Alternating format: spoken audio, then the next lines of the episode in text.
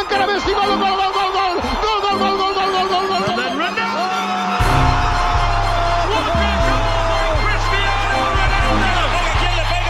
¡Golazo!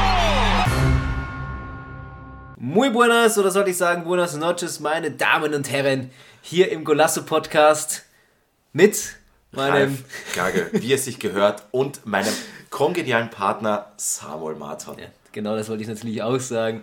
Der Golasso Podcast, unsere erste Folge. Es wird ein Podcast, soll es werden über vor allem den spanischen Fußball, internationaler Fußball natürlich.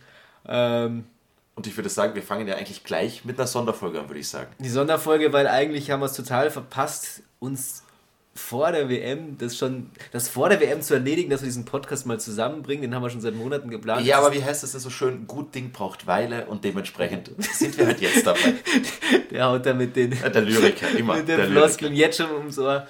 Ja, äh, jetzt, sind wir, jetzt ist aber die Gruppenphase schon vorbei natürlich. Richtig, wir kommen frisch raus aus der Gruppenphase. Gerade noch das Spiel Serbien gegen den gute, die gute Schweiz Die und Schweiz, ne? Kamerun gegen Brasilien. Kamerun gegen Brasilien ähm, hat zumindest das Spiel, das erste, was du da genannt hast, die Serbien gegen die Schweiz, hat schon für mich für kleine Aggressionen gesorgt. Aber wir wollen jetzt auch noch das alles intensivst beleuchten. Das erste und das Wichtigste ist, beziehungsweise, dass wir euch erstmal sagen, was jetzt hier eigentlich passiert. Richtig. Beziehungsweise, wie wir das Ganze jetzt hier aufmachen wollen. Einmal einen kurzen Fahrplan. Heute Abend einen kurzen Fahrplan. Und zwar geht es erstmal los mit den Achtelfinalen. Ja, kurz ja, was da ja. ansteht.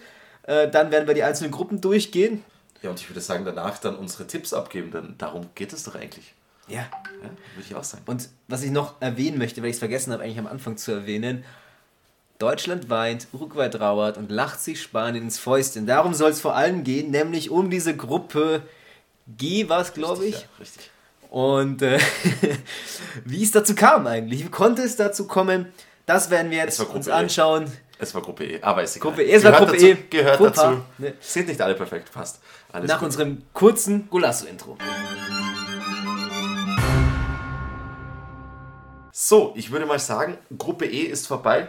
Und wenn ich mir die Tabelle so anschaue, also ich muss sagen, wenn du mir vor zehn Tagen gesagt hättest, dass Japan Gruppenerster wird, hätte ich dich ausgelacht. Wieso schauen wir uns eigentlich schon diese Gruppe an, Ralf? Wir wollen davon an. Ja, ja, ja, natürlich. Ich wollte nur kurz darauf eingehen, warum sich Spanien ins Fäustchen lacht. Wieso ist denn das so? Das schneiden wir eh alles. Warum? Gerade was wir gerade machen, das schneiden wir. Ich dachte, wir schauen uns die erste Achtelfinale Okay, an. okay. Achso, okay, passt. Okay. Schauen wir mal auf die Achtelfinalspiele. Schauen wir mal auf die Achtelfinalspiele. Super gesagt, Ralf. Das erste Spiel wird sein USA, Niederlande morgen, beziehungsweise wann auch immer der Podcast dann draußen sein wird, am 3. Dezember auf jeden Fall um 16 Uhr gefolgt. Ähm, Von dem folgt. Argentinien gegen Australien. Genau. Um 20 Uhr.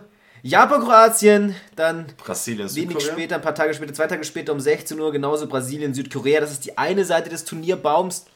Ähm, und dann haben wir Frankreich, Polen England, am Senegal. 4.12. Genau, England, Senegal, Portugal, Schweiz und Spanien, Marokko, die zweite Seite des Turnierbaums. Und was als erstes mal auffällt, Ralf, irgendwas fällt mir da auf, irgendwas fehlt.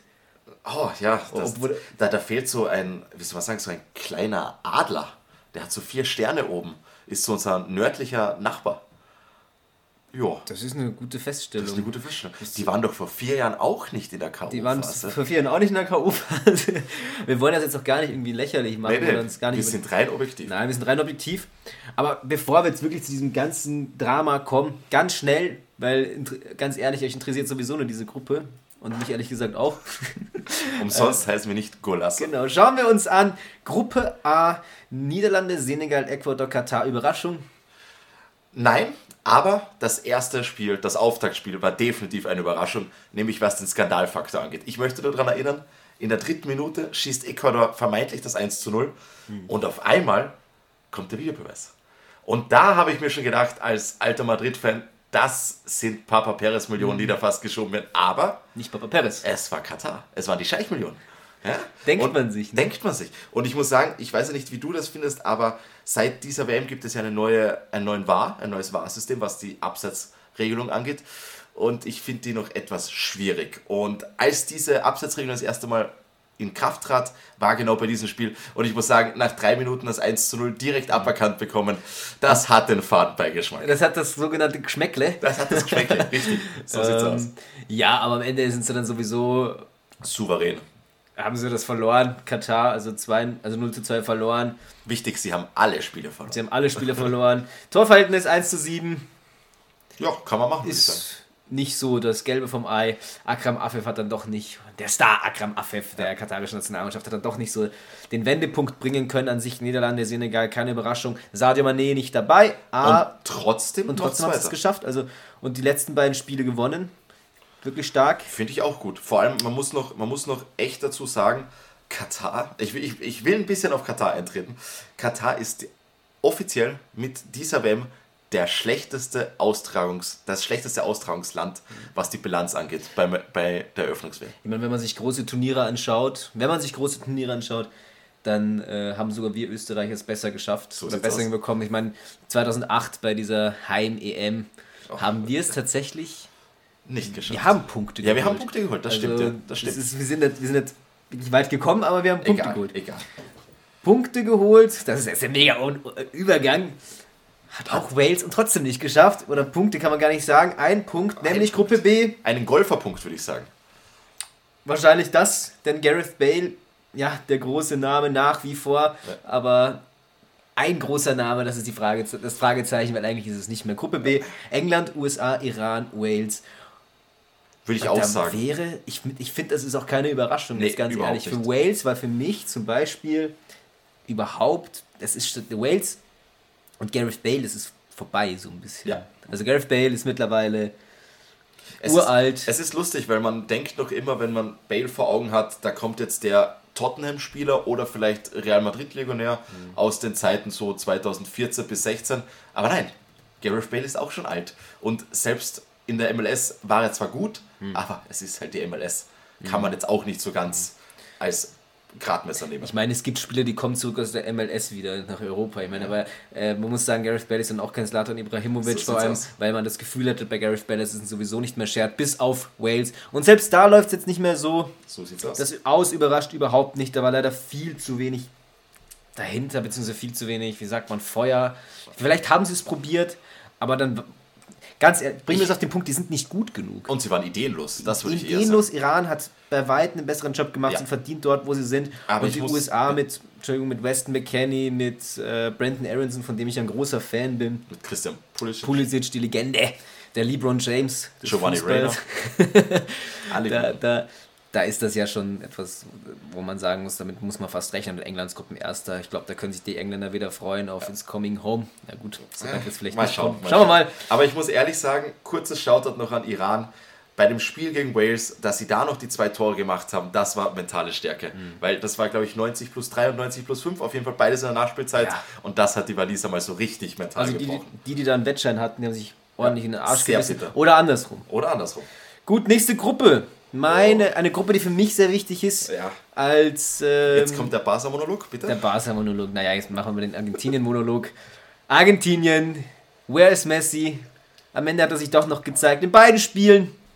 Und Argentinien als Gruppenerster vor Polen, Mexiko und da ja, Saudi-Arabien, die das, große, großes Maul, das Maul groß aufgemacht haben. Am Ende war trotzdem nicht mehr dahinter. Und dann wurde es schön gestopft, ja, würde ich mal sagen. Aber auch wenn man sagen muss, Argentinien geht natürlich als Favorit in diese Ja. Gruppe. Absolut. Und auch als, als WM-Favorit, das darf man nicht vergessen, weil die waren über 30 Spiele ungeschlagen. 36 Spiele insgesamt. 36 Spiele. Copa America, amtierender Copa America-Sieger. Es läuft da richtig gut und die spielen super Fußball, haben einen super Kader, auch wenn es natürlich hier und da jetzt nicht die Weltklasse-Besetzung gibt. Das Ab- Aber man merkt definitiv bei Argentinien, sie spielen alle für Messi und sie wollen ihm unbedingt um alles auf der. Ja. Welt diesen Titel holen. Ganz Argentinien, ganz Argentinien er spielt für Messi, hofft für Messi und Messi hofft für ganz Argentinien oder spielt für ganz Argentinien. Absolut. Und ganz ehrlich, ich muss es wirklich sagen, wenn man das erste Spiel 1 zu 2 verliert gegen Saudi-Arabien, die ganze Welt oder ganz Argentinien sitzt auf deinen Schultern. Den Druck hätte Der, ich nicht der gern. Druck ist riesig, die Kritik ist genauso groß. Ja. Und dann so zurückzukommen gegen Mexiko, Das dieses. Spiel, diese Spannung in diesem Spiel, dieses, ja, du weißt, du musst ein Tor schießen und Vor allem gegen den vermeintlich besten Torhüter mit Ochoa. Er ist nicht schlecht. Ja. Das ist, das ist so ein, das ist ein Turniertorhüter. Den kennt man sonst nie, aber alle vier Jahre bei der WM ist er auf einmal wieder Prime Neuer fast. Ganz schlimm. Ja, Ganz schlimm. Natürlich, er taucht. Es gibt Legenden, die besagen, der spielt nur WMs. aber Ja, würde ich, muss ich unterschreiben. aber ähm, nee, also das war, das war ein Spiel, wo man jetzt sagt, zum Beispiel, wenn, wenn, also man weiß natürlich bei Argentinien, man muss dieses Tor machen, Ja. sonst war es das. Man muss in Führung gehen und Mexiko hat unglaublich gut verteidigt, haben das wach gemacht und dann hat sie diesen einen Moment gegeben von Messi, diesen genialen Messi-Moment. Oh ja. Einfach mal abziehen. Einfach mal nicht versuchen, sich in die Aus beste Position 20 zu bringen. Genau. Einfach mal versuchen, sich in die beste Position zu. Nicht, einfach mal nicht versuchen, sich in die beste Position zu bringen, weil es gibt Spiele, da kommst du nie in die beste Position. Und das war bei Messi jetzt probiert einfach mal. Und dass der da hinten reinrollt, das Argentinien ist da. Also da gab es ein Erdbeben gefühlt Ja. wahrscheinlich dann dort. Ich habe ich hab einen lustigen Fun-Fact noch rausgesucht über Argentinien. An das habe ich ja noch nie gedacht, ehrlich gesagt. Weil wir wissen ja alle, Katar WM im Winter ist jetzt nicht so fein mit Glühwein und Keksen und was weiß ich. Aber ich habe noch nie daran gedacht, dass in, für Südamerikaner das die erste WM im Sommer ist. Weil bei denen ist warm. Die hatten sonst immer eine kalte Und dann WM. und dann- und dieses Jahr ist es das erste Mal warm. Und jetzt freuen sie sich drüber. Und da beschweren wir uns immer, dass, oder beschweren wir uns darüber, dass wir den Glühwein trinken müssen zum WM. Würde ich einfach mal kurz drüber nachdenken. Ja, ja. Also ich würde das jetzt relativ neutral mal in den Raum stellen, aber einfach nur mal zum Nachdenken. Das ist ein guter Punkt. mal einfach so random hier reingeworfen. Aber nee, um das nochmal auf den Punkt zu bringen, Argentinien, auch das zweite Spiel wieder gegen, also das dritte Spiel gegen Polen.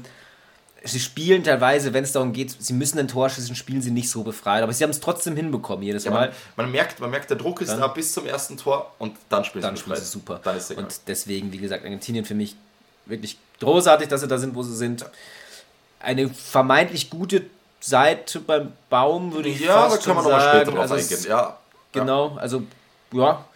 Und äh, Saudi-Arabien, keine Überraschung. Mexiko wird vielleicht traurig für Ochoa. Ja. Und Polen zum ersten Mal in einer WM. ja. Nicht, genau, weiter. Ja, aber also ich muss sagen, Polen hat mich bis jetzt noch nicht so wahnsinnig überzeugt, muss ich sagen. Sie haben zwar eine gute Defensive, vor allem mit Chesney. Ich meine, dieser Torwart, ich weiß nicht, wo der spielt, aber bei Juventus spielt er nicht so gut, muss ich sagen. Aber äh, was mein Problem ist, wenn ich mir Polen anschaue, sie haben halt nur ein Offensivspiel und das ist RL9. Ich muss mich kurz zurücknehmen. Ich habe gesagt, zum ersten Mal in der nächsten Runde. Das ist natürlich falsch. Polen war schon zweimal in der nächsten Runde und zwar das letzte Mal 1982 in Spanien. Dort wurde man am Ende sogar Dritter, genauso wie zwei WMs davor in Deutschland. Dort wurde man ebenfalls Dritter. Und das erste Mal im Achtelfinale war man 1938 in Frankreich. Ja, das waren okay. diese drei Teilnahmen, wo man dann äh, in die K.O.-Phase gekommen ist. Aber in jüngster Vergangenheit In klappt das mal nicht. Das ist alles okay. Kann man, kann man so auslegen. Kann man so. Ja, in, in jüngster Vergangenheit, das war natürlich das, was ich gemeint habe von Anfang an. Ja, also, Apropos jüngste Vergangenheit, wir gehen mal auf Gruppe D. den Übergang muss man es aber erklären. Ja, den erkläre ich dir. weil wir haben ja einen. Ich würd, ja, da, macht, da tritt es bei mir wieder offene Türen ein. Wir haben ja bei Frankreich einen gewissen Stürmer, der für Paris spielt. Nämlich Kylian Mbappé. Ach so. Und wenn wir Aha. gerade bei jüngster Vergangenheit sind, er ist aktuell auf dem Weg, die meisten Tore in der WM-Geschichte zu schießen, weil er ist jetzt schon auf einem Kurs wie Messi und Ronaldo. Und das ist wirklich der Wahnsinn. Der absolute Wahnsinn. Wie viele Scorerpunkte hat er gemacht bis jetzt? Insgesamt vier. Vier. Möchte aber nur kurz erwähnen, der GOAT himself, Alvaro Morata, hat ebenfalls vier Scorer gemacht bis jetzt. Ja, da sieht man wieder mal Alvaro Morata. Eine, Für die wichtigen. Spiele. Gäbe es keinen Absatz, hätte er sowieso schon fünfmal den Ballon d'Or gewonnen. So sieht's aus. Aber Aber zurück zur Gruppe. Ich muss sagen, Gruppe D, kurz, kurzer Schwenker. Bei unserem Kicktipp-Spiel habe ich gedacht, ich gehe auf den Weltmeisterfluch. Erstes Spiel Frankreich-Australien. Ich setze alles auf Australien. Wurde bitterlich enttäuscht. Ich war für 10 Minuten war ich der König, dann ging es 4-1 aus. Und ich ging rutschen. ja, rutschen bist du sowieso gegangen in dieser Gruppenphase, was das Kicktipp angeht. Das Na, muss, darf man nicht so sagen. Aktuell Vierter in unserem Kicktipp Ja, ist okay. Solide. mit äh, Gangel, Marton und Co. Ja. Und ja, aber gut. Aber ich muss, ich muss dir ehrlich sagen, ich, wenn ich mir die Tabelle so anschaue, Australien auf 2 und ich kann es mir irgendwie nicht erklären. Kann ich mir auch nicht erklären, aber muss ganz ehrlich sagen, ich habe mir das mal angeschaut, so selten sind die nicht mal in der nächsten Runde. Ja, das stimmt. Also, das ist jetzt. Aber irgendwie, Dänemark hab, hatte ich irgendwie stärker in Erinnerung, beziehungsweise habe ich stärker erwartet. Weiß nicht, vielleicht kickt da noch ein bisschen der Eriksen-Effekt von der letzten Europameisterschaft. Aber irgendwie habe ich gedacht, da geht was und Platz 2 gegen Tunesien. Und Australien sollte schon drin sein Ja, eigentlich. das muss man schon sagen, aber Martin Brayford konnte es dann doch nicht richten. Lag, Ähm, lag wahrscheinlich an den super Zurufen damals noch im Camp Nou, würde ich sagen. Daran hat es gelegen. ähm, ja, beziehungsweise australische Fußballnationalmannschaft, ich habe jetzt doch nochmal nachgeschaut, so oft waren sie doch nicht in der K.O.-Phase. 2006 allerdings in Deutschland, dort gescheitert im Achtelfinale gegen Italien mit einem 0 zu 1, Die später dann. die später dann Weltmeister geworden sind. Also da war man ganz groß dabei. Und ähm, Da kriege ich leichte Österreich-Italien-Flashbacks vom letzten Jahr. das, das muss was heißen. immer diese Italiener. ja, immer diese Italiener. Wo sind denn die eigentlich? Ah ja, stimmt. Die sind leider auch nicht dabei, aber die habe ich schon, hab ich schon längst vergessen, wenn ich ehrlich bin. Nee, aber Dänemark vierter schon sehr schwach. Ja. Tunesien mit dem Sieg gegen Frankreich und die größten Favoriten, beziehungsweise nicht die, die Favoriten, die großen Mannschaften sind in diesem letzten Spiel, also die schon fix dabei Ja. waren, sind allesamt gescheitert, glaube ich. Frankreich ist gescheitert, Portugal ist gescheitert, Und natürlich Brasilien. Brasilien ist gescheitert. Das ist wirklich der Das Wahnsinn. Ja, ich weiß nicht. okay, gut. Äh, Wollen wir noch Spanien vielleicht erwähnen? Die sind auch gescheitert im letzten Spanien sind auch gescheitert, aber da wollen wir jetzt auch noch hinkommen, weil ich glaube, haken wir jetzt mal Gruppe D ab, die jetzt Ja. doch nicht so spannend war. Ja, also wie gesagt, ich finde das Phänomen vom dritten Spieltag mit den Favoriten schon sehr spannend, weil eigentlich, ich meine, ich finde den Aspekt schon okay, dass man sagen kann, gut, man weg, man rotiert mal die Mannschaft durch, gibt den anderen Spielern auch mal ein bisschen eine Spielzeit, aber das letzte Spiel einfach herzuschenken, gefühlt, weil ich meine, ich habe mir das Frankreich-Tunesien-Spiel angeschaut und Mbappé hat vielleicht einmal so fünf Minuten lang wirklich Lust gehabt zu spielen. Und ich sag nur, Deschamps Meisterleistung mit Kamavinga als Linksverteidiger zu spielen, also dann weißt du eh, wie sehr sie Wert auf dieses Spiel gelegt haben. Und das finde ich, ich würde jetzt nicht Wettbewerbsverzerrung sagen, das wäre zu viel gegriffen, aber ich finde es sehr fraglich, dass man so locker mit dem dritten Spiel umgeht. Ja, ich meine, am Ende ist es wahrscheinlich sogar. Man schont die guten, also die guten, Ja. die, die Stars, die, die wichtigen Spieler, aber trotzdem, Schlüsselspieler das dann trotzdem einen guten Kader und gegen Eigentlich sollte man dann du trotzdem gehen. gehen. Vor allem, wenn du dann als Spieler da auf dem Platz stehst, der vielleicht nicht die mega Chancen hat, äh, bisher in, in der Startelf zu stehen, dann musst du es trotzdem wahrscheinlich eher, musst du trotzdem mehr draus machen. Wobei andererseits Tunesien, die haben nichts zu verlieren, die sind, das ist eine große Sache für die, dass die da gegen Frankreich in der WM spielen. Und Frankreich hatte nichts zu gewinnen. Und wenn man, genau, wenn man nichts, wenn man nichts verlieren kann, dann geht man mehr Risiko und die Franzosen waren einfach zu lasch. Und ich bin sowieso kein Fan von Didier Deschamps Fußball. Ich, ich will jetzt nicht dieses Wort hassen in den Mund Nee, nehmen, weil ich bin absolut kein Fan. Es ist einfach einfach Fan, Kackfußball, weil das ist ein absoluter Ergebnisfußball. Und jetzt muss, muss ich das wirklich auf den Punkt bringen. Für mich ist Frankreich, ich, die werden den Weltmeistertitel ich bin nicht so ein Fan von denen. So. Ich glaube das Ja. nicht, dass sie es zwingend schaffen, weil der Ergebnisfußball, den die spielen, und die Ergebnisse waren lange Zeit da, sind Weltmeister 2018 super, aber dieser Ergebnisfußball funktioniert ja nicht einmal mehr. Jetzt und nicht die mehr. haben diese großartigen Spiele wie Kylian Mbappé, Usman Dembele, gut, Karim Benzema, jetzt auch mal eigentlich wieder bei einer WM, aber Wieder mal verletzt. ja, naja, verletzt halt. Ne? In, dieser, in dieser Saison muss man wirklich sagen, wieder mal verletzt. Und, und, und wie gesagt, auch junge Spieler, Chouameni, äh, Kamavinga, das sind riesen, Ja. riesen Ta Talente. So. Also für die. Zukunft sind sie sehr gut Und gedeckt. trotzdem spielen sie so einen Fußball zusammen. Das ist, ärgert mich schon seit Jahren. Und schau dir die Nations League an. Dort haben sie, sind sie sowas von rutschen Ja. gegangen eigentlich in der Gruppe mit Österreich, Kroatien Mit, und gegen Österreich 1 zu 1 gespielt, möchte ich noch bitte mal erwähnen. also das war, das war eine absolute, ja. Und deswegen, deswegen überrascht es mich nicht, dass sie jetzt gegen Tunesien verlieren. Gut, dass sie die Gruppe gewinnen. Sie haben trotzdem am Ende ihren Job gemacht und Mbappé ist dann trotzdem teilweise einfach ein Wahnsinn. Aber gut, wir wollen jetzt nicht zu lange. Was mich auch nicht überrascht hat, als gute Überleitung, ist, dass Spanien in die K.O.-Phase eingezogen ist. Ja, das ist natürlich der, der, Wahnsinnsübergang von Gagel hier wieder. So sieht's aus. Äh, ja, nee, weil wir müssen jetzt wirklich über diese Gruppe reden, weil es scheiß auf Da Gruppe C, müssen D wir wirklich E. drüber reden. Da müssen wir wirklich drüber reden, weil es war wirklich die geilste Gruppe Ja. überhaupt in dieser WM. Mit Anlauf. Mit den Dingen, die da passiert sind, das kannst du dir nicht erklären. Beziehungsweise, das kannst du dir nicht erklären. Die Deutschen können sich es bis heute nicht erklären. Ich meine, das ist gut, das ist gestern gewesen. Egal. Trotzdem, sie können es bis heute nicht erklären. Was war das?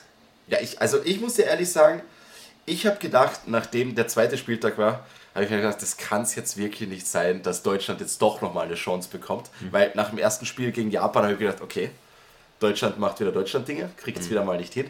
Aber dass sie dann unentschieden spielen gegen Spanien, wo man auch sagen muss, das Spiel war auch so 50-50, ging in beide Richtungen, unentschieden ist im Nachhinein gesagt, war in Ordnung. Aber das, was dann passiert ist gestern, also zum Zeitpunkt der Aufnahme gestern, einfach nur der Wahnsinn. Es gab ja mal einen Zeitpunkt, wo Spanien und Deutschland draußen waren.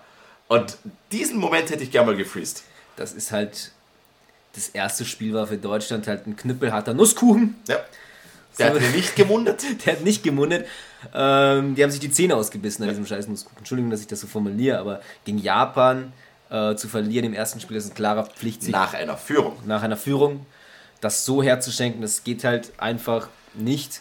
Und ich glaube, den Rest, den habt ihr alle gesehen, beziehungsweise wir wollen erstmal über die Gruppenkonstellation reden. Japan erster, Spanien zweiter, Deutschland dritter und vierter, Costa Rica. Und Deutschland damit zum zweiten Mal in vier Jahren bei der WM in der Gruppenphase ausgeschieden. Und- ausgeschieden. und- ausgeschieden, so. Und das Schlimme ist, absolut zu Recht. Absolut zu Recht. Und es war unfassbar kontrovers. Es ist unfassbar kontrovers. Ganz ehrlich, da müssen wir über viele Dinge reden, weil es gibt, es gibt viel zu besprechen. Es geht um Politik, es geht um, um ums rein Sportliche, um, um verletzte Spieler wie Timo Werner, die nicht nominiert werden konnten und Füllkuck danach kommt und Spanien oder Deutschland irgendwie äh, am Leben hält bei diesem Spanien-Spiel. Es geht um äh, Musiala, der der große Hoffnungsträger war. Hat er das auf den Platz gebracht? Muss man noch beantworten dann. Und äh, was hat Spanien damit zu tun? Ja, so sieht's aus. Also, Ich würde sagen, gehen wir mal mit Deutschland rein. Da gehen wir mal chronologisch vor und fangen mal Chronologisch an mit der mit Japan. Politik. Achso, mit der Weil Politik. große okay. Kritik, weil es wird mich interessieren. Ja. Deutschland ist rutschen gegangen. Ja. Im ersten Spiel sind sie rutschen gegangen. Ja. Und die Kritik war ja an der deutschen Nationalmannschaft, auch von vielen Deutschen, dass sie äh, sich politisch, sage ich mal, ein Statement gesetzt haben, wo sie die Hand vor den Mund Richtig, äh, gepackt da, haben. da wollte ich auch noch kurz mal Und, drauf und eingehen. das, ja. Deutschland ist die einzige, oder eine, ich weiß nicht, ob es noch eine Mannschaft gab, die da so ein politisches Signal gesetzt hat. Und sie wurden dafür sehr kritisiert, weil sie nämlich Politik zu, sich zu sehr auf dieses Politische konzentrieren. Natürlich mit dem, was man in, in den letzten Wochen und Monaten natürlich gehört hat und weiß. Ähm, man muss irgendwas tun, man muss irgendwie. Äh, Das die WM ist ein Skandal, das darf man nicht anders formulieren. Die WM in Katar ist eine absolute Frechheit, da brauche ich überhaupt nichts zu sagen. Ja, und die Deutschen absolut. wussten das, die Spieler auch, sie hatten den Druck von den Fans, von den Medien, sie wollen ein Zeichen setzen, das haben sie gemacht, es ist in die Auf Hose beiden gegangen. Arten, politisch ist, und sportlich genau, Ist die Politik jetzt schuld, dass Deutschland verloren hat? Ich würde sagen, Haben sie sich zu sehr davon einludeln lassen? ich würde sagen, im Nachhinein kann man sagen ja, weil man, so wie du sagst, wenn man sich das erste Spiel anschaut, sie war mit dem Kopf nicht zu 100% am Platz. Und wenn du halt nicht zu 100% gegen eine Mannschaft spielst wie Japan, die halt zwar auf dem Papier jetzt nicht die Übermannschaft ist, aber im Kollektiv halt trotzdem fast jeden schlagen können. Und ich meine, wenn wir es in der Gruppe uns anschauen, sie haben Spanien geschlagen und sie haben Deutschland geschlagen. Und ich meine, wenn du die zwei Teams schlägst, dann bist du absolut verdient Erster und es ist absolut verdient, dass Deutschland gegen die verloren hat. Und das ist eigentlich, das war eigentlich der Knackpunkt der ganzen Sache.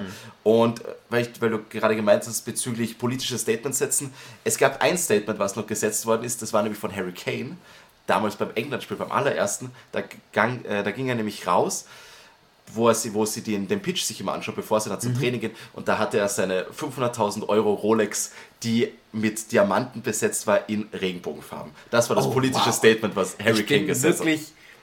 Das sind ja die ich bin Kleinigkeiten, auf die man achten soll. begeistert von diesen, Poli- also wirklich, das sind so die Details, aber ja. die kleinen Dinge machen es. man- Das sind halt die Das Freelance, ist halt, das war jetzt, also das wusste ich gar nicht, aber das ist ein absoluter Witz, wenn ich mir das so anhöre. Aber ganz ehrlich, ich muss dazu noch sagen, so Politik, ich finde es großartig, dass Deutschland das gemacht hat. Es tut mir leid, Aber würdest du, würdest du sagen, dass es Sinn macht, dass eine, dass eine Nation wie Deutschland unbedingt diese Statements setzen muss? Oder würdest du auch sagen, es wird reichen, wenn sie es einfach nach dem Spiel machen würden? Also nach dem sportlichen Erfolg, dass sie dann ein Zeichen zum Beispiel beim Interview setzen würden? Naja, natürlich, Interview kann Sinn machen, aber es geht ja darum, die Interviews, ähm, ich glaube, dass du eine größere Reichweite hast, wenn du es da machst. Wenn du es vor dem Spiel machst, du bist als Team dort beim Mannschaftsfoto, dann Ja. setzt du das Zeichen.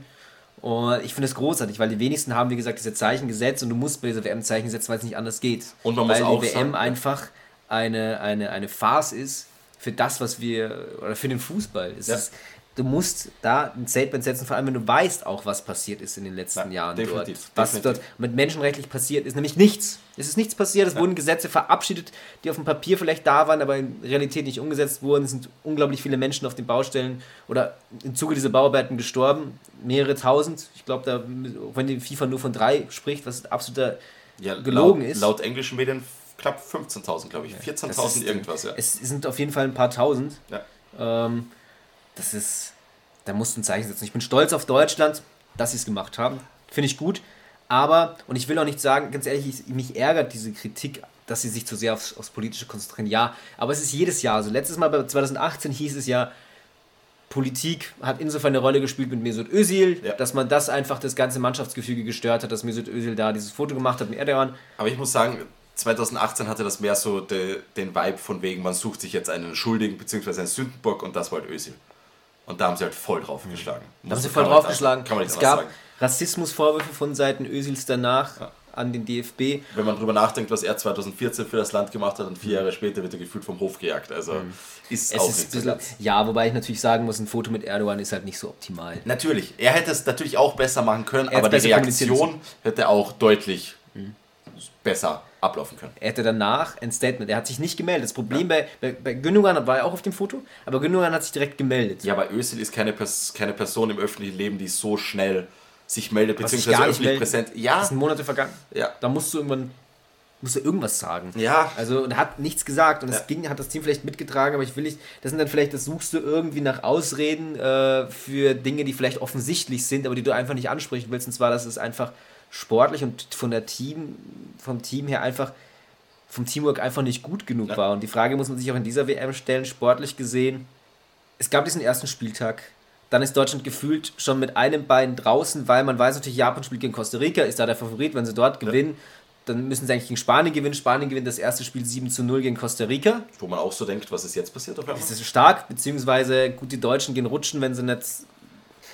Man hat vielleicht Deutschland, man hat vielleicht aus deutscher Sicht Spanien, ich will nicht sagen, man hatte schon viel Respekt nach diesem Spiel und es macht was mit dir. Ja. Und ich glaube auch, dass, dass, dass Japan, es hat, ich weiß noch, Japan verliert dann dieses Spiel gegen Costa Rica und auf einmal war, ist es in meinen Kopf gekommen oder ich wusste, Deutschland wird eigentlich in der K.O.-Phase spielen, weil das Sie kannst du nicht aus der Hand geben. sie haben die Chance sie haben die Chancen, ja. sie ist lebendiger als jemals zuvor, weil wenn Costa Rica da das Spiel gewinnt, ist klar für Deutschland, sie müssen nicht mehr gewinnen gegen Spanien. Sie haben trotzdem eine gute Chance, weil sie im letzten Spiel alles in der eigenen Hand haben gegen Costa Rica, weil die Spanier werden gegen Japan ja wohl gewinnen.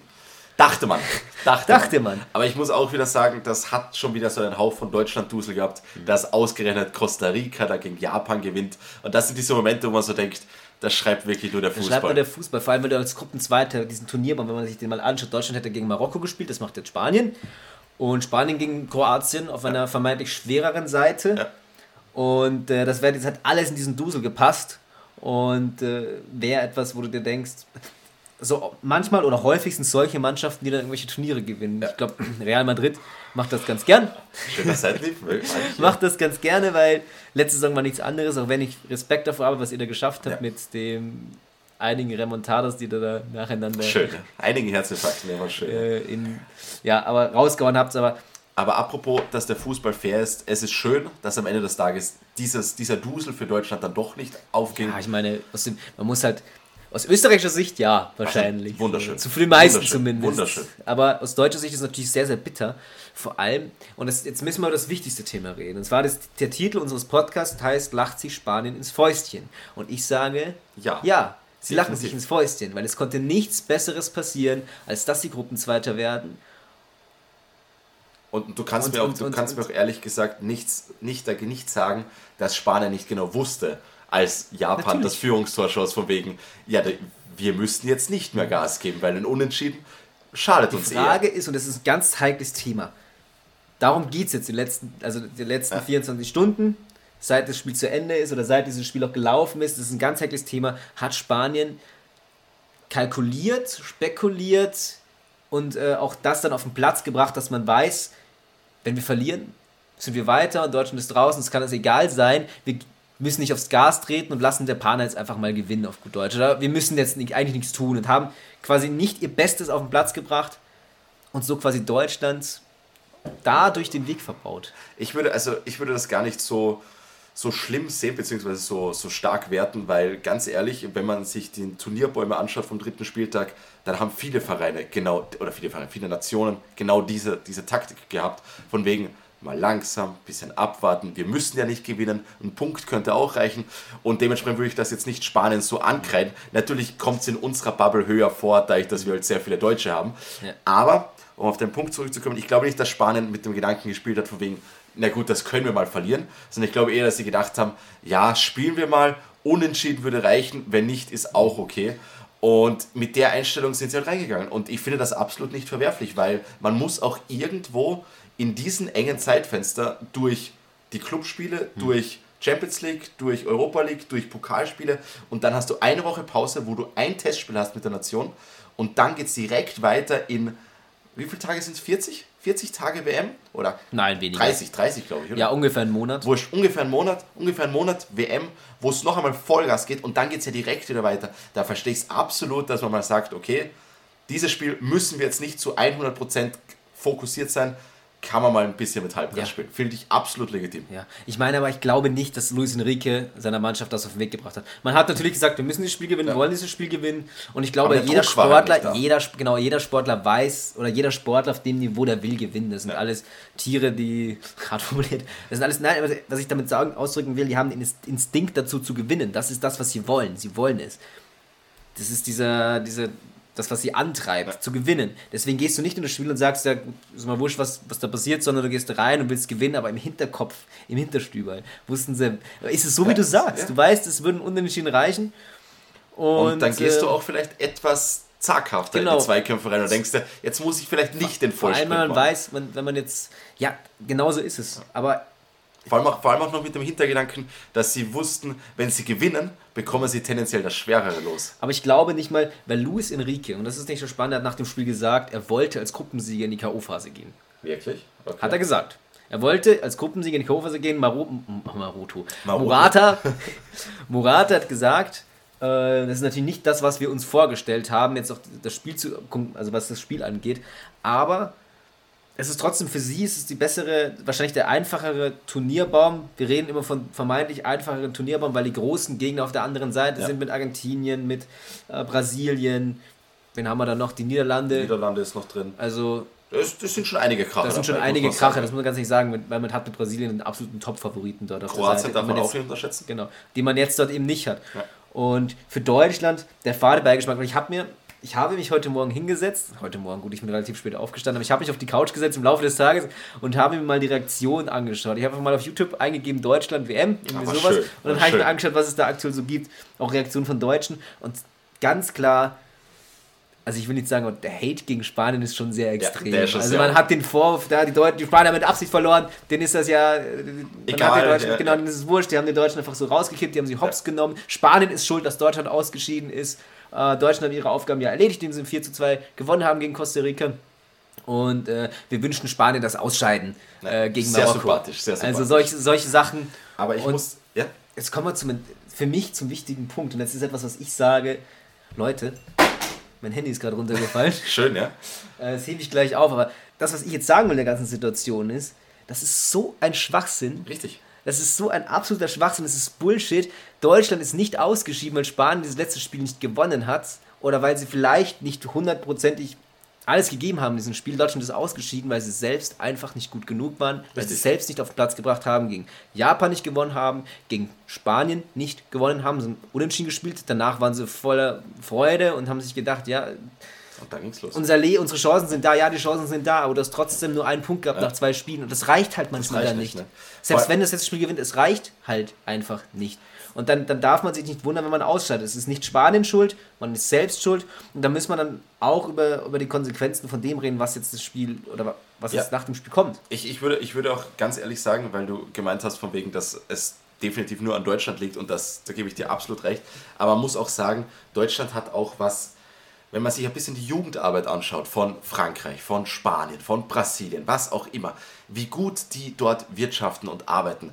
Denk dir mal, was, was haben wir bei Frankreich in der zweiten Reihe? Was hast du bei Spanien in der zweiten Reihe? Da ist ein Pedro, da ist ein Gabi, da ist ein Zweite Ferran Reihe ist, aber Pedri ist keine ja, zweite Reihe. Ja, du, ist du weißt, was ich meine. Wir reden von, wir reden von den Die Jüngeren. jetzt kommen, die Kleiner- nachkommen. Kleiner Seitenhieb an Barca-Fans, ja. Ähm, Jetzt nachkommen. Genau, auf jeden Fall, wenn man sich das mit Deutschland anschaut, wen haben sie? Sie haben Musiala. Punkt.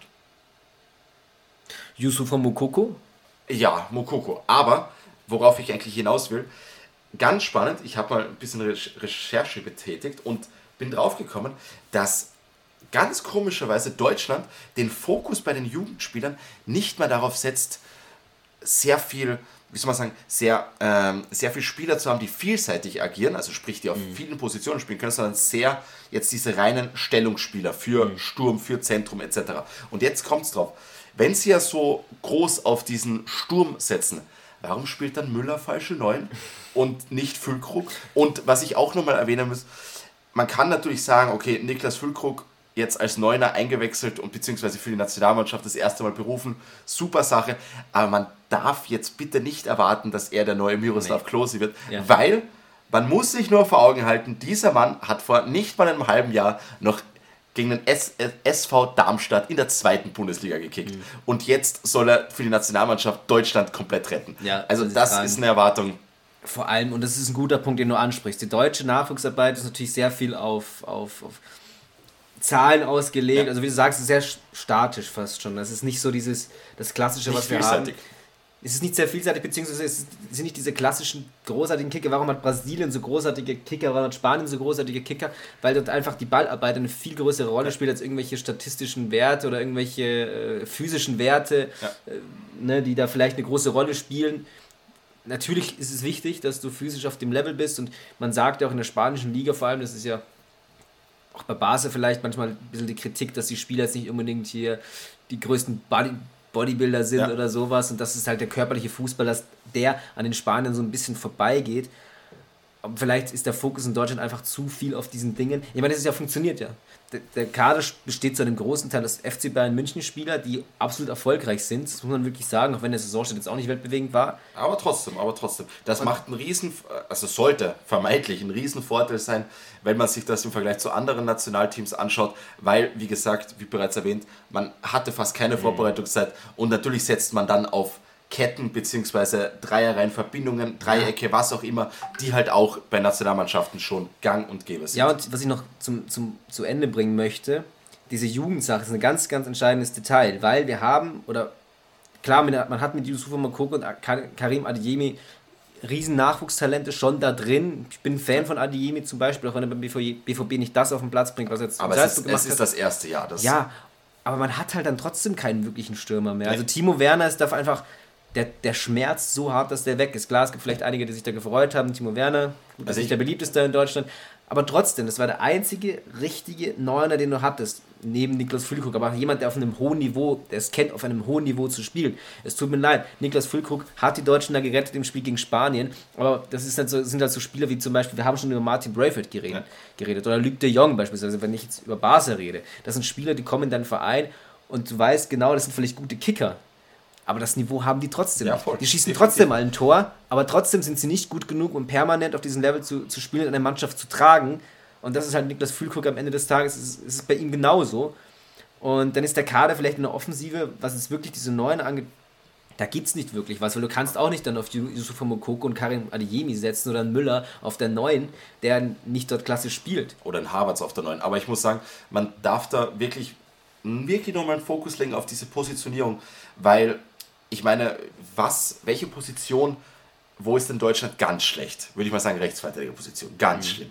Und man hat zum Beispiel genau gesehen beim letzten Spiel Costa Rica, Kimmich, Rechtsverteidiger, erste Halbzeit, zweite Halbzeit Mittelfeldspieler.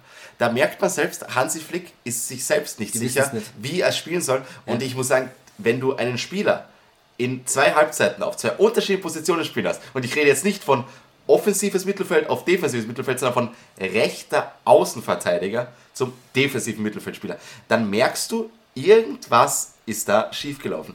Und diese Kritik hat auch Schweinsteiger gegeben bei mhm. einem Interview direkt nach dem Deutschlandspiel. Und ich muss sagen, das war schon sehr harsh, aber auch sehr richtig, würde ich sagen. Denn er meinte, dass Hansi Flick nicht das Feuer in Deutschland entfachen konnte. Natürlich Schweinsteiger ist jetzt das Idol, wenn es um Feuer und Leidenschaft für eine Nationalmannschaft angeht. Wir sagen nur gegen Argentinien 2014.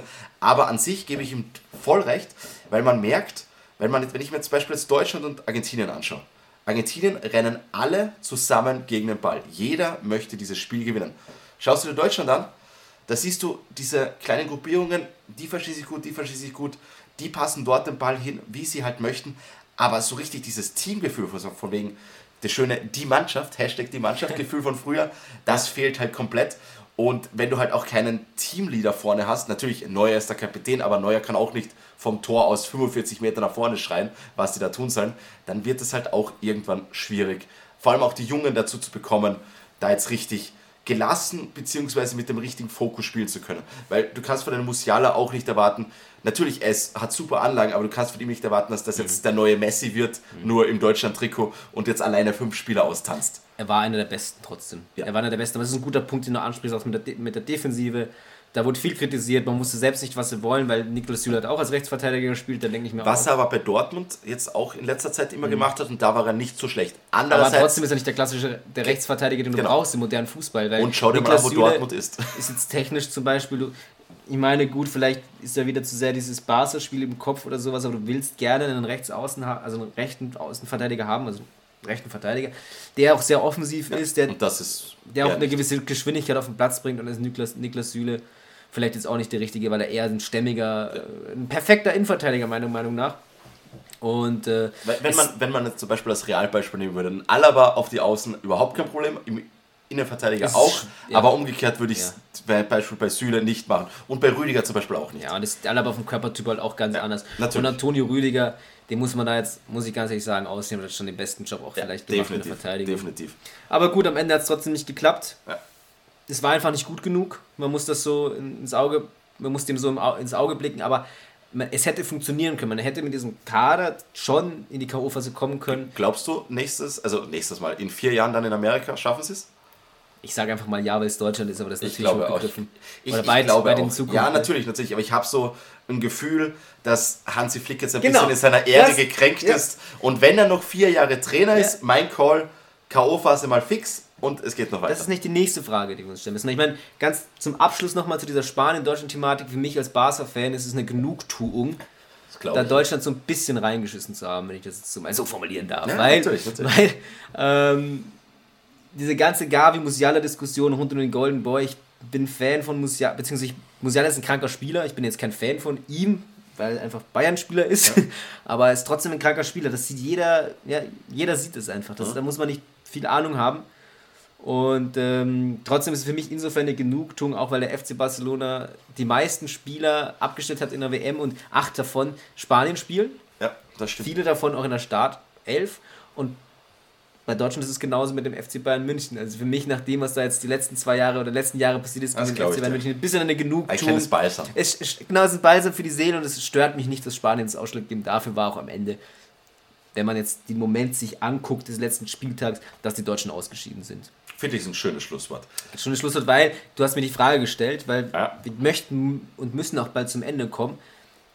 Schafft, wird es Deutschland nächstes Jahr in die nächste Runde schaffen, beziehungsweise in die K.O.-Phase schaffen? Dumm. Die andere Frage ist, wird Hansi Flick Das ist es zur nächsten WM das ist die schaffen? Frage. Und ich, ich muss dir ehrlich sagen, ich gebe jetzt einen Hot Take. Ja. Wenn Deutschland, und ich betone es wirklich, so blöd ist und Hansi Flick jetzt in den nächsten vier Jahren rausschmeißt, dann, ja, dann ist Deutschland einfach nicht mehr zu helfen. Und das ist genau das, was ich auch denke, weil es wäre das Dümmste, was wir jetzt machen können, ist eine dieser Effektentscheidung und den Hansi Flick jetzt einfach vor die Tür zu Genau. setzen. Weil Hansi Flick muss mit Problemen umgehen, die nicht auf seinem Mist gewachsen sind, sondern noch unter guten Jogi Löw entstanden sind. Also es ist, es sind Dinge, die einfach vielschichtig sind, die da schiefgelaufen sind in der Das ganzen Geschichte des seine Deutschlands. Das braucht Zeit und Hansi Flick ist ein großartiger Trainer. Der hat die Champions League gewonnen äh, beim, beim FC Bayern. Der Er hat hat das Sextupel gemacht. ja eben. Das ist, das ist jetzt nicht einmal. Na, nachdem der gute Nico Kovac in der Vorsaison gesagt oder in der, in der Hinrunde gesagt hat, man kann mit Bayern, wo er, sie, wo er sie verglichen hat mit einem Auto, man kann mit einem Auto, was nur 100 fährt, nicht 130 fahren. Hansi Flick hat es ihm gezeigt. Ja, hat's mehr so gezeigt. Und es war einfach, er hat einen großartigen Job gemacht bei Bayern, ist ein großartiger Trainer. Er war auch lange, lange, lange Co-Trainer bei den Deutschen. Er, weiß, er weiß, er kennt diese Mannschaft. Er weiß genau, Absolut. worauf es dort ankommt. Und ich glaube, er weiß auch, wie er diese Mannschaft nach vorne bringt. Die WM kommt halt, kommt sie Bisschen zu zu früh. früh. Ich finde schon, ich finde schon. Ich weiß Kommt nicht. so zwei Jahre zu früh. Es ist halt, Stell du dir hast, vor, stell du dir hast vor halt manchmal nicht die Zeit als Trainer. Aber du hast ja dir nicht vor- Zeit, aber du musst ihm die Zeit geben, dass er die Mannschaft so entwickelt, dass er irgendwann WM-tauglich ist. aber stell, stell dir vor, Äh, sie hätten, sie ja. hätten Niklas Füllkrug mehr Zeit gegeben, so ein halbes Jahr.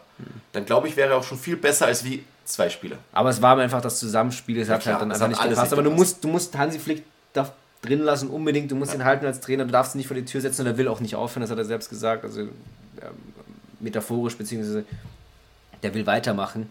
Und ich glaube, da wird es ganz andere sportliche Konsequenzen vielleicht geben oder personelle Konsequenzen geben. Also der Bernd Neuendorf, so heißt er, der hat nämlich angekündigt, dass es eine Krisensitzung geben wird in der kommenden Woche mit Bundestrainer Hansi Flick und auch DFL-Aufsichtsratschef Hans-Joachim Watzke, der natürlich der Präsident vom, vom BVB ist. Auf gut Deutsch. Also da werden einige, natürlich nicht nur, also da wird eine Krisensitzung stattfinden und dann wird man halt schauen, wie es weitergeht. Also Oliver Bierhoff, der Sportchef der, des DFB, ist ja auch sehr in, steht sehr in der Kritik. Es wird spannend sein, wie es dann nächste Woche weitergeht. Man hat, ist wohl auch schon zurückgereist. Ja, also man ist nicht mehr in schon, Katar. Sie sind schon wieder daheim, ja.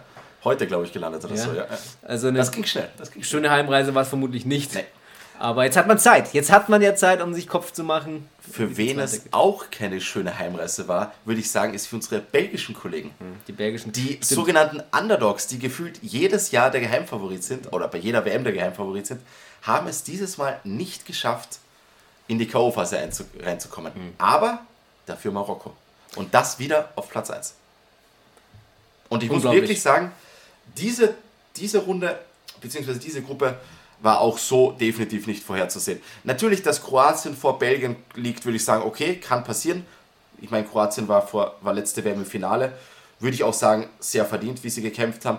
Belgien an sich auch keine schlechte Mannschaft, aber man muss halt ehrlich sagen, und das als Realfan, wenn man auf Eden Hazard als Kapitän setzt und den von Anfang an spielen lässt, ja gut, dann kann man auch gleich die drei Punkte abschenken. Soll nicht gemeint sein, ist kurz und Wir, knapp. wir wollen nicht, wir wollen es auch jetzt nicht unnötig in die Länge ziehen, aber diese goldene Generation, das war ist einmal. vorbei. Die ist Die vorbei. war's. Das war's. Belgien hat großartige Kicker immer noch, aber die sind dann einfach alt und es hat, Ja. sie hatten die Chance mit diesem Kader, mit, diesen, mit dieser Mannschaft Titel zu gewinnen. Sie haben es nicht genutzt.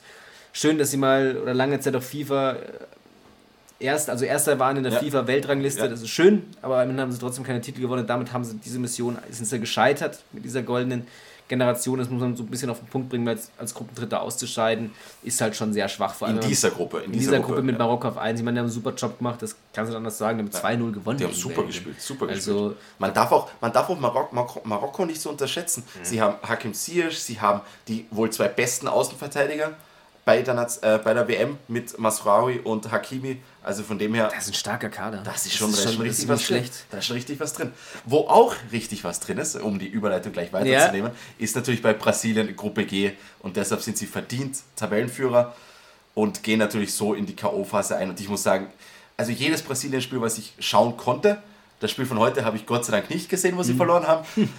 Da war ich einfach nur baff. Also, was zum Beispiel Richarlison angestellt hat, der absolute Wahnsinn. Und was meine Clubbrüder Vinicius und Rodrigo angestellt haben, irre. Absolut Das ist begeistert. absolut beeindruckend, vor allem, ich meine, es waren schöne Tore von, Ja. von, von Richarlison. Also es ist überhaupt keine Überraschung, dass Brasilien da jetzt Gruppenerster geworden ist. Und ich traue noch viel Spiel, zu. Ja, sie haben das letzte Spiel jetzt verloren gegen Kamerun, aber das ist das typische. Haben, haben wir schon durch, geredet, genau. Und da braucht man jetzt nicht mehr gewinnen. Genau. Aber sie auch nicht. Truppenerster sind sie trotzdem. Sch- Schweiz ist auf Platz 2. Ähm, verdient, absolut braucht man nicht sagen. Serbien haben einen super Kader, aber das hast du auch heute mal schön gesagt, dass wir mal drüber geredet haben, das ist kein Team. Oder nicht so ein Team. Team Nein, wie zum Beispiel Team. wie in der Schweiz. Es, ist, es, sind, es sind gute elf Spieler, aber keine gute elf. Also diese Gruppe ist für mich eine, die äh, vielleicht überraschend ist, dass Serbien vielleicht jetzt letzter geworden Ja, ist. aber Schweiz und Brasilien schwach sind. Ja doch, sind letzter Nee, geworden. das passt schon, das passt schon. also, Das passt, ja. aber sonst ist die Gruppe eigentlich das, was wir uns erwartet haben. Was nicht zu erwarten Genau, war, dass Uruguay ausgeschieden ist aus dieser WM und es war ein mit kleines nur Krimi. einem Tor. Genau, da Ein war die Tor. Tordifferenz, ist er zum Zug gekommen. In der Gruppe mit Südkorea und Ghana, gut, Portugal als Gruppenerster. Es War zu erwarten. War auch zu erwarten, habe ich auch getippt gehabt in unserem Kicktipp, also da gibt es mir gibt's ein paar Punkte Gibt's für mich. Ich habe auch Portugal getippt, natürlich. Und Für ähm, unseren arbeitslosen Weltstar. Aber Südkorea, das überrascht mich schon. Man hat zwar Jungen Son, aber der ist jetzt auch nicht so der Spieler, der vergangene Saison noch war, performt nicht Aber auf diesem Level. man merkt wieder der Faktor Teamgeist. Wenn Mhm. das Team möchte und der Ehrgeiz da ist und das Feuer da ist, können solche Wunder Und entstehen. wenn du das letzte Spiel gegen diese Mannschaft spielen darfst, die die ersten zwei Spiele gewonnen hat, also eigentlich schon in der Gruppenphase war, hast einen Sieg. Haben wir, haben wir schon davor geredet, Spieltag 3 ist ein ja. bisschen Krux, aber ist halt so. Und Uruguay dann, das ist eine spannende Geschichte, weil da möchte ich auch noch ein bisschen drüber reden, weil wir sind eh schon relativ weit. jetzt. Alles gut, alles gut. Wir haben mit Uruguay und Ghana natürlich diese legendäre Geschichte von der WM 2010 im Achtelfinale, Mit- Bullshit Viertelfinale. Mit der zweiten Hand Gottes kann man Mit- fast sagen. Also, das ist jetzt ein bisschen ein extremer Ausdruck, aber Luis Suarez hat der Ghana so ein bisschen den Hass Ga- ganz Ghanas auf sich gerissen mit Also ich glaube, der sollte noch nicht auf Urlaub gehen. Und es war ja auch so witzig, weil ich habe mir das auch heute nochmal angeschaut. Der ist da ähm, vom Blatt, dem Platz, des Platzes verwiesen worden. Ja. Ist da quasi neben der Seitenlinie, sieht noch den Elfmeter vom Ghana-Spieler, ich weiß auch gar nicht mehr, wer das war, Ja. und der haut den dann vorbei, beziehungsweise Vorbei, er verschießt, er verschießt, ja. Er verschießt und Luceres jubelt wie im Stile eines des größten Uruguay-Fans an der Seitenlinie. Das ist genial zu sehen. Dem Typ war das so egal, dass er die rote Karte gesehen hat. Wahrscheinlich, natürlich hätte er gerne die nächste Runde auch gespielt. Da sind sie auch gescheitert dann am Ende. Aber ähm, trotzdem hat alles richtig gemacht. Definitiv alles richtig gemacht. Vermutlich. Also, Aber ich muss, ich muss dir ehrlich sagen, ich glaube, Uruguay hat diese, diese WM echt ein bisschen Mhm. Pech gehabt, aber ich glaube, nächste WM sind sie wieder richtig da. Vor allem, schau dir an, was die für einen Sturm haben. Mit Mhm. Darwin Nunes, ich weiß, Liverpool-Fan, ja, aber ich weiß nicht so, okay, egal. Araujo in der Defensive Araujo in Defensive, Valverde im Mittelfeld. Oh ja. Also, ist schon ein geiler Kader. ist schon ein geiler Kader. Und ich muss sagen, warte, lass die mal vier Jahre reifen und dann sehe ich die schon wieder kaum meine- fassen, Potenzial. Ich meine, geiler Kader. Gut, wir haben diese Namen genannt.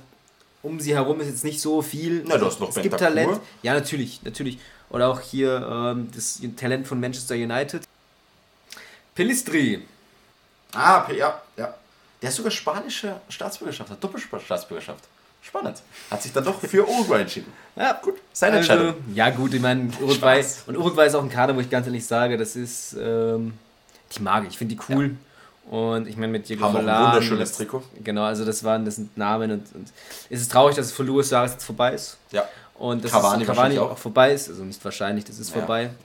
Und ähm, ja, ich meine, es ist traurig, aber es ist für Ghana vielleicht diese gewisse Genugtuung, dass sie jetzt quasi. Ähm, sie haben ja verhindert, dass Uruguay noch ein Tor schießt. Sie haben nicht einschenken lassen, noch das dritte Tor. Ich meine, gut, das ist ein ganz normaler Instinkt als Fußballspieler, wenn Natürlich, wir schon, schon wieder dabei sind, dass jetzt nicht einfach noch ein Tor kassierst. Ja.